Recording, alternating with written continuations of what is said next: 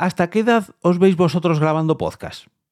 ¿Os jubilaríais y ya colgaríais los micrófonos? Aunque bueno, quizás la pregunta de hoy, viendo el episodio que os traigo, mm, sería más bien ¿a qué edad os veis comenzando vuestro primer podcast? Te damos la bienvenida al otro lado del micrófono. Al otro lado del micrófono. Un proyecto de Jorge Marín Nieto, en el que encontrarás tu ración diaria de metapodcasting con noticias, eventos, herramientas o episodios de opinión en apenas 10 minutos. 10 minutos. 10 minutos. Es todo un placer seguir a este lado del micrófono para continuar desglosando los secretos del propio podcasting. Secretos, curiosidades, eventos, etcétera, etcétera, etcétera. Yo soy Jorge Marín y como cada día quiero ofrecerte una pequeña ración de metapodcasting en apenas 10 minutos. ¿Hasta qué edad os veis vosotros grabando podcast? Esta es la pregunta con la que arrancaba este episodio y si bien es cierto que muchos lo hacemos por ocio, otros también por trabajo, hay gente que lo hace para eh, reforzar sus estudios, hay gente que lo hace para ampliar sus conocimientos, en definitiva hay gente que lo hace por simple curiosidad, bueno, por cualquier motivo, ¿no? Cualquier motivo es bueno para comenzar un podcast.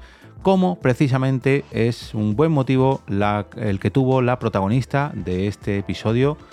Se trata ni más ni menos que de una persona que comenzó su podcast en una residencia de ancianos con ni más ni menos que 101 años. Os presento a Milagros, la abuela podcaster. Hola, mi nombre es Milagros Castellán Lorente. Es la voz de Milagros a punto de cumplir 101 años. Su pasión por la lectura la ha llevado a hacer un podcast. En él comparte las lecciones que ha aprendido tras un siglo de vida. Te conoces más. Sabes que la escuela no tiene tanta importancia.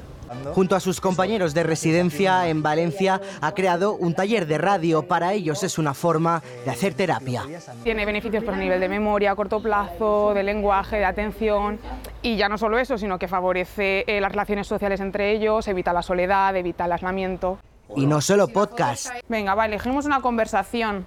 Vicente Félix y María José también están al día con las nuevas tecnologías, elemento esencial para conectarse con su familia. Hablando contigo, hablando contigo, yo seré muy feliz. El mostrar a, nuestros mayores como un aporte a, la sociedad, evitando también el edadismo, ¿no? el hecho de por ser mayor pues no puedo hacer ciertas cosas, ¿no? eso a veces lo tenemos ahí muy en, en la cabeza. Estos mayores se reivindican como miembros activos de nuestra sociedad. No me siento viejo, me, siento que tengo un privilegio. Los abuelos, dicen los expertos, son un referente del que siempre podemos aprender. Bueno, hemos escuchado la locución de un extracto de un, especial del Día de los Abuelos en eh, RTVE Play, en el Telediario 1 de Televisión Española, y lanzaron este, este pequeño reportaje sobre esta abuela podcaster, abuela y también otro compañero, que ahora los leeré el nombre, hemos escuchado también a su, una de sus cuidadoras, eh, promotora de esta iniciativa de Escuela de Radio de Podcast, Mónica García, será su nombre, eh, y es muy curioso esta abuela podcaster, porque además ha ganado un premio, del cual os hablaré ahora en unos minutitos, pero oye, me hace mucha, pero que mucha ilusión que el podcasting no solamente se utilice en las escuelas, no solamente se utilice para que eh, Milagros eh, cuente cómo han sido sus 100 años, cuál es su experiencia eh, de vida, ¿no? Porque es literalmente una experiencia de vida completa y absoluta, como Pedro Armando se comunicaba con sus nietos a sus 94 años.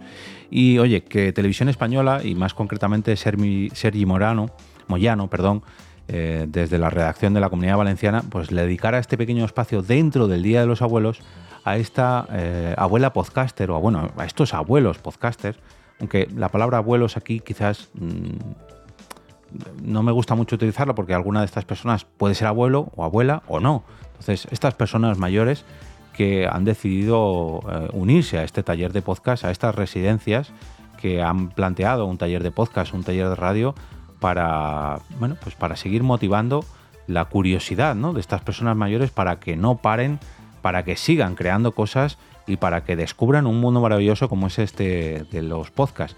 Espero que no solamente sean creadores de podcast y también sean oyentes de podcast, porque puede ser una grandísima compañía, una grandísima forma de seguir eh, escuchando y nutriendo sus conocimientos y también de estar en compañía.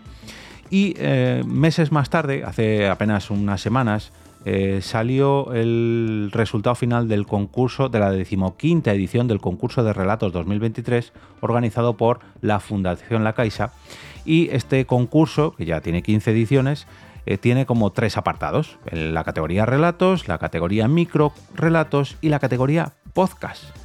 Y en esa categoría podcast, el relato Yo sí tengo ganas de Milagros Castellá Llorente, a la que hemos escuchado hace unos segundos, resultó ser el, eh, el podcast ganador o el, ganador de este premio en esta categoría podcast de la Fundación La Caixa. Eh, oye, bueno, también reconocer, perdón, en la categoría relatos a La Abuela de Chelo Cameselle, en microrelatos a Nota en la Nevera de Gaspar Marqués, perdón, y en la categoría podcast, pues a Milagros Castilla por Yo sí tengo ganas. La verdad que eh, cuando vi esta noticia en el diario, muchos de vosotros me escribisteis, porque esto fue, ya digo, en julio, yo no estaba grabando por aquel entonces y, me llegaron multitud de alertas porque había una abuela podcaster con más de 100 años que se había atrevido a ponerse frente al micrófono. Pero tirando un poco del hilo, ¿no? Me di cuenta que, bueno, que no solamente era una señora mayor grabando podcast de más de 101 años, o de más de 100 años, perdón, que tenía muchos más compañeros, que la residencia de ancianos donde estaba ella, eh, donde está ella viviendo a día de hoy, ha organizado un taller de radio, no solamente en el centro donde está ella en Valencia, sino en multitud más de la, de la del territorio español. Eh, Mónica García, que era la terapeuta ocupacional, que, habéis escuchado también en el, en el audio, yo en el vídeo concretamente, eh, podemos leerla en multitud más de medios, porque esto ha salido en Antena 3, en Televisión Española, en las radios, han llamado desde Onda Cero, desde mm, no sé, multitud de medios han hecho eco de esta noticia, tanto de que la abuela, perdón, de la señora mayor de más de 100 años se puso frente a un micrófono por primera vez, como de que luego ganó el premio, como de este taller de radio, este taller de podcast que ha organizado la residencia de ancianos. Y la verdad que, oye, pues me hace mucha ilusión que las residencias de ancianos también sepan valorar el poder que puede tener el podcast para comunicar, para entretener o para aprender, gracias a todas sus bondades y que además se lo hagan transmitir así a los, a los eh, residentes de sus eh, centros y oye, que poco a poco la comunidad podcaster se vaya ampliando de gente de mayor o menor edad o de incluso de los, de los profesores que imparten este taller, de los cuidadores que están trabajando allí y lógicamente de las personas que están allí residiendo. Me alegró mucho escuchar esta noticia y no sé si habrá, reto, habrá roto el, o habrá superado el, reto Guinness de los récords, em, pero estoy seguro que eh, Milagros pues, ha hecho las delicias a todas sus familiares y amigos, porque, hombre, escuchar de viva voz eh, su experiencia y en este relato las ganas de vivir, pues la verdad que a mí personalmente me ha, me ha dado una idea que ojalá pueda hacer realidad dentro de muy poquito y seguramente os la traiga, os la traiga aquí, al otro lado del micrófono.